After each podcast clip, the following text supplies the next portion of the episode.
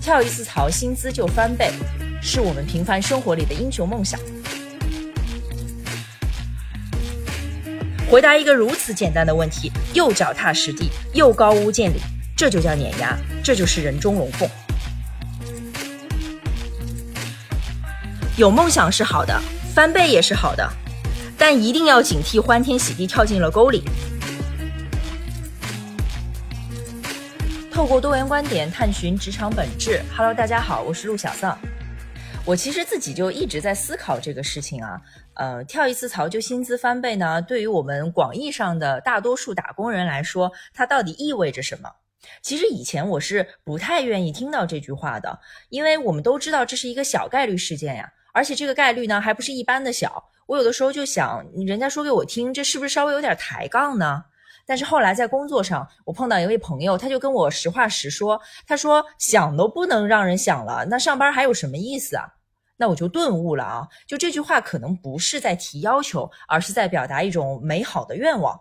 这个就跟小朋友说我想当科学家是一样一样的。所以我思考的结论呢，就是跳一次槽，薪资就翻倍，是我们平凡生活里的英雄梦想。这个概率再小呢，其实也不是零。呃，就从我本人来说，我还是认识不少，呃，真的一次跳槽就薪资翻倍的朋友的。但我觉得这个事情啊，他学不会，学不了，因为这个事情里面有太多天时地利的因素在了。你人好是肯定的，但是人好作为独立因素，它跟这个结果呢没有直接因果。所以，我们整个这一期的内容啊，可以说都是后视镜，就是仅供参考。你可千万别照着学了，然后最后没有得到你想要的结果，然后说啊，都是陆小丧教的不好。咱们千万别啊！我已经提前说了，这都是后视镜。嗯，首先一点非常重要的啊，就这个人他是人中龙凤是必然的，但是他一定要在一个成长性好的行业以及成长性好的公司，他才更容易达到跳槽即薪资翻倍的这个目标。因为给一个跳槽过来的新同事翻倍的薪资，它总的来说是一个非常规事件，它就离谱嘛。那肯定要有一个比离谱更离谱的事实存在，这个事情才能够做成。嗯，你看要让这个人翻倍啊，他公司内部肯定有阻力，来自于人事也好，来自于业务部门也好，阻力是必然的。然后内部呢，他就需要有一个更强的力量来对冲这个阻力。一般来说，这个力量就是业务本身的急迫。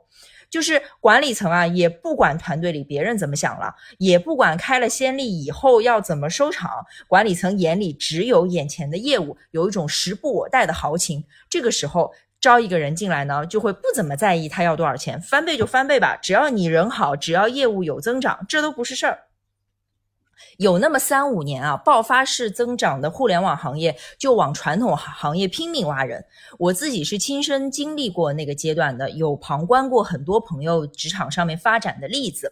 其实那段时间，对于传统行业的职业经理人以及传统行业的薪资架构和水平啊，都有一个非常大的冲击。这个冲击既是事实层面上的，也是心态层面上的。因为你想，如果加上期权啊、股票啊这些东西，很多人从传统行业跳出去，他何止薪资翻倍啊？这就是我们说的赶上了好时候。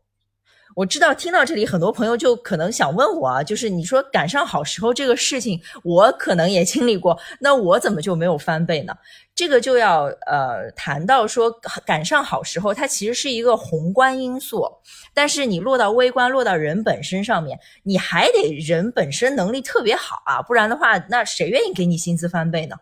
那我们说这种人叫人中龙凤，其实潜台词就是他有着远超身边人的工作水平。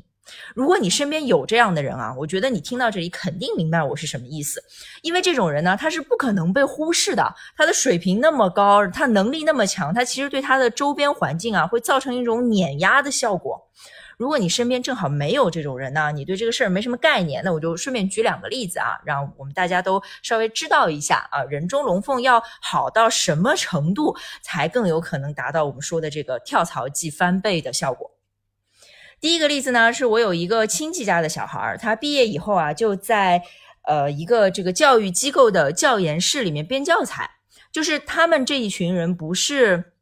就是他们的这个本职工作啊，不是去给小朋友们上课，他是在这个办公室里面去编。那我这个机构，我总得有一点特色嘛，就是我拿给小朋友的这个教材，得有一部分自编的内容，然后一部分是基于目前的这个呃教育体系里面的现有的教材。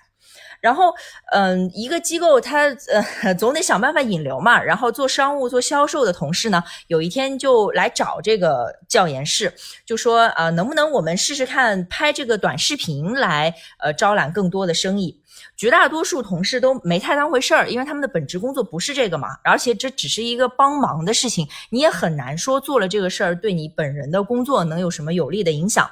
但是我这个亲戚家的小孩呢，他就敏锐地感受到短视频引流这件事情可能是他们这个行业将来的重要增长点，然后他就花了挺大的。精力去做这件事情，然后我就问他你是怎么做的呀？他说他就把他知道的这个教学内容里面啊，最立竿见影的、最简单粗暴的内容拿出来，放在这个短视频里用来引流。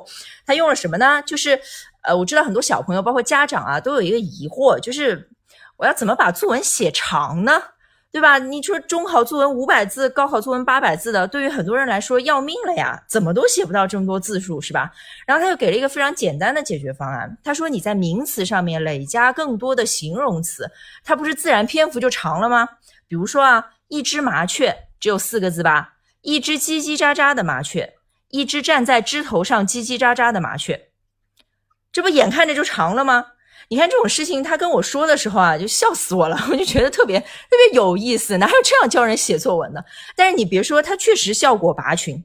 我们心里都清楚，不是说在名词上面叠加这么多形容词就能出一篇好文章嘛。但是你让小朋友看了这个短视频怎么想呢？家长看了怎么想呢？他肯定觉得这是个好机构啊，这个机构里有好老师，对吧？他的付费意愿肯定就上来了。当时别的教研室的同事比较敷衍的态度做出来的这个短视频，它的商务引流效率是百分之零点五到百分之一点五。然后我亲戚家的这个小孩做出来的第一条引流效率就百分之十，什么概念呢？就是每十个看了这个短视频的人，其中有一个就到他们这个线上机构来下单了。这是什么概念？对于公司来说，简直就是会下金蛋的鸡嘛。然后呢，公司就专门成立了一个部门，新设了职位，让他专门去做这个事情，就把他从教研室的这个团队里面捞出来了。然后呢，他专职做了一段时间这个事情之后，他针对家长出的这个短视频引流效率是百分之十四点七。然后呢，再过了一段时间，整个公司百分之七十的销售业绩都是来自于他的工作。那我们可想而知，他的薪资恐怕就不是翻倍这个事儿了吧？如果说他要跳槽的话，外面能用翻倍打发他吗？我估计不能，肯定能还得往上走。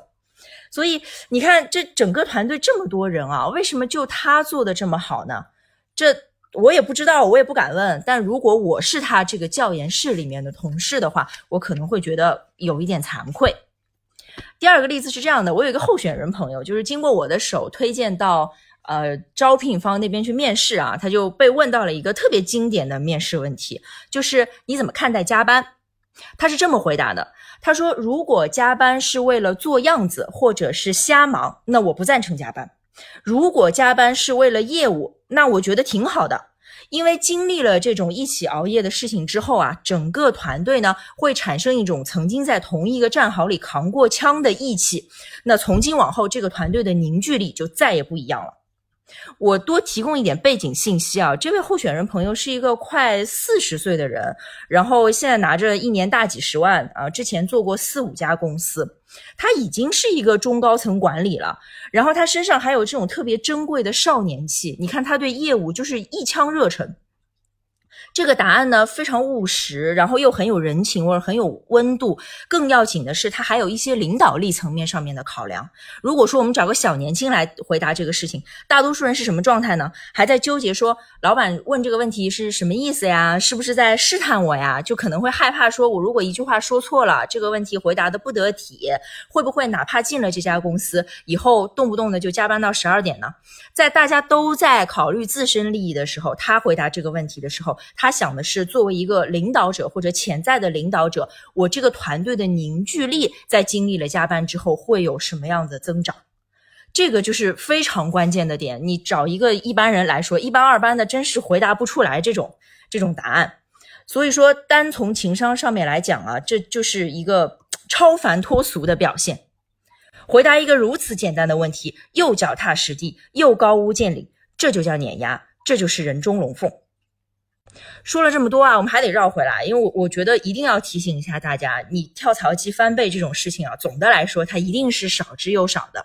我其实很怕有些朋友就特别执着于这件事情，然后在职场上面呢，嗯，可能要走很多弯路啊，然后多很多瞎扑腾，最终才能意识到这件事情可能没有那么容易。那为了这些朋友考虑呢，有两个点我就想呃着重的提一下。第一个点呢是，嗯，跳槽即翻倍这件事情在基层和高层发生的概率都要远大于中层。为什么呢？基层就是。刚参加工作没几年呗，还年轻啊，你的那个本来的那个绝对值就很小。我知道很多朋友在工作之后的五年八年里都实现了薪资翻倍，甚至还不止翻了一次。你听“翻倍”这两个字觉得光鲜亮丽啊，但你看看它实际涨了多少，那个数你可能就会觉得没什么啊。所以基层呢办成这个事儿是相对比较容易的。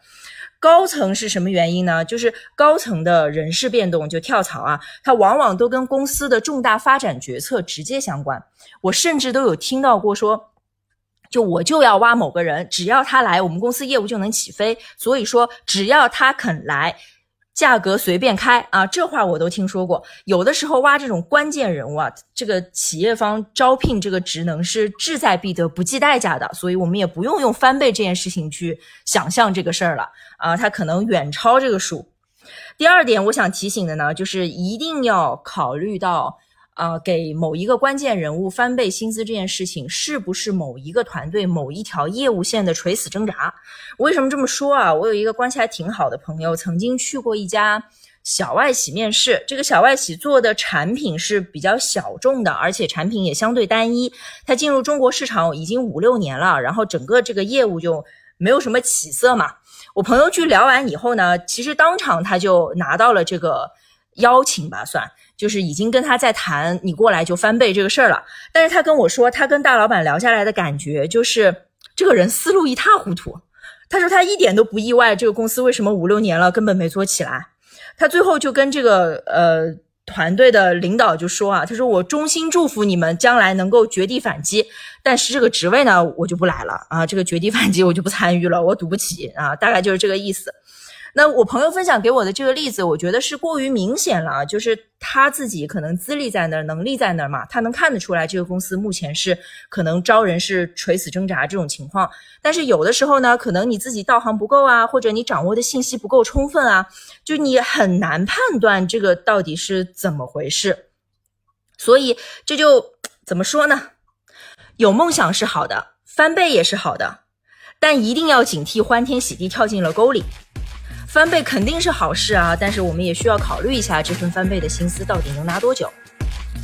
好，今天我要分享的内容就说到这里，感谢大家的时间，我是陆小丧，我们下期节目再见。